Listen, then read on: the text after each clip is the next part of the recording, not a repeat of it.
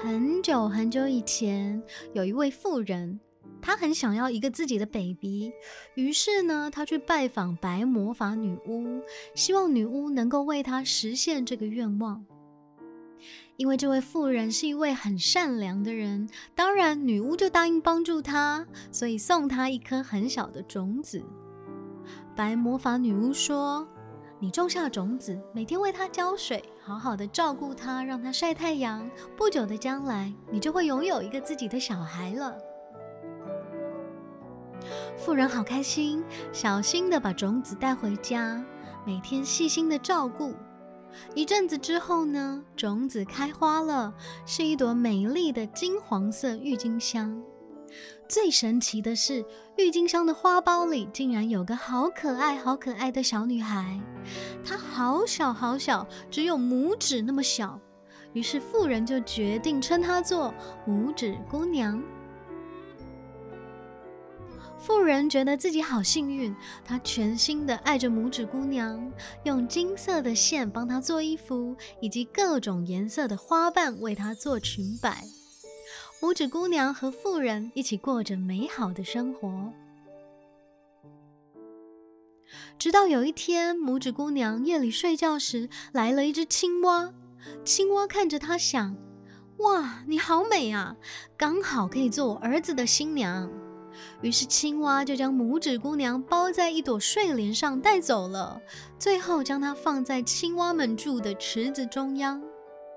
拇指姑娘好害怕，她不断的哭泣：“我不要嫁给青蛙。”小鱼儿们听见了拇指姑娘的哭声，都游来想帮助她。鱼儿趁着青蛙不注意时，咬断了睡莲的叶梗，让拇指姑娘乘着睡莲飘走了。谢谢你们，小鱼儿。它就这样飘啊飘的，沿着河水飘进了一座森林里。它只能自己想办法生活在这里，以叶子上的露珠当水，捡落在地上的果实来吃。夏天还好，但到了冬天，这座森林被雪覆盖成了白茫茫的一片。拇指姑娘裹着一片叶子，冷得直发抖。幸好有一只好心的小老鼠收留她，他们彼此作伴，觉得不再孤单了。这一天，拇指姑娘在附近散步时，发现了一条地道。在地道里呢，她遇见了一只受伤的燕子。啊，好可怜的小燕子，我一定要好好照顾你。拇指姑娘为燕子盖上棉花保暖，每天都耐心的照顾它，直到小燕子可以再次舞动翅膀飞翔。春天来了，燕子也痊愈了，它要离开了。我好舍不得你呀！拇指姑娘非常舍不得她的朋友。这时候，小燕子说：“不如你和我一起走吧，我们去温暖的南方。”真的吗？可以吗？我可以去吗？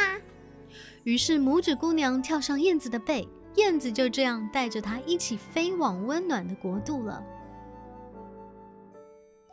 哇，原来燕子要去的地方是一个花的王国。哇！